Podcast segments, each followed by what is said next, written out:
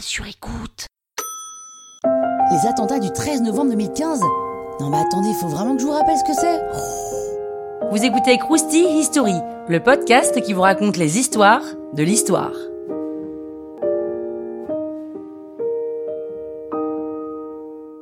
Bon alors, le contexte. On est quelques mois après l'attentat de Charlie Hebdo dont on parle dans un autre Krusty History, et celui de l'hypercachère. D'autres attentats ou projets d'attentats islamistes ont suivi. Bref, plein de joyeuses petites choses et clairement tout le monde sent que c'est pas prêt de s'arrêter. Le 13 novembre 2015, vers 21h30, aux abords du Stade de France, trois mecs se font exploser. Résultat, un mort et une dizaine de blessés. Vu le matériel qu'ils avaient sur eux, ça aurait pu être encore plus catastrophique s'ils avaient réussi à rentrer dans le stade. Au même moment, le deuxième groupe de terroristes fusille des gens en train de boire un verre en terrasse dans le 10e et 11e arrondissement. Résultat, 39 morts et une trentaine de blessés graves. L'un d'eux se fait sauter dans un café boulevard Voltaire, mais il est le seul à mourir. Au même moment, au Bataclan, la salle de spectacle se déroule un concert des Eagles of Death Metal. Un troisième groupe de trois terroristes arrive à pénétrer dans la salle et commence à ouvrir le feu. Ils assassinent froidement les spectateurs, un par un, et comptent bien tuer les membres du groupe de rock. La police arrive au bout de 10 minutes.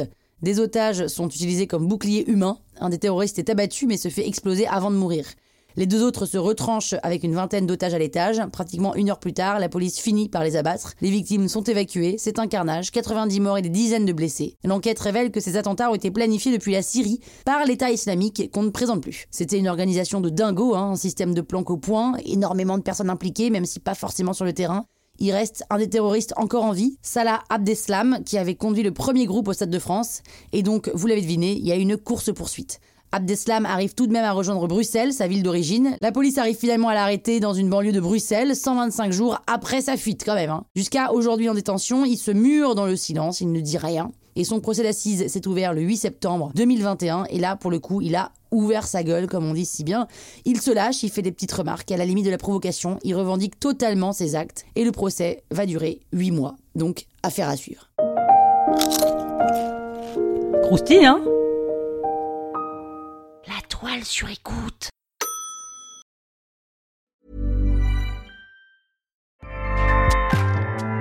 ACAST powers the world's best podcasts.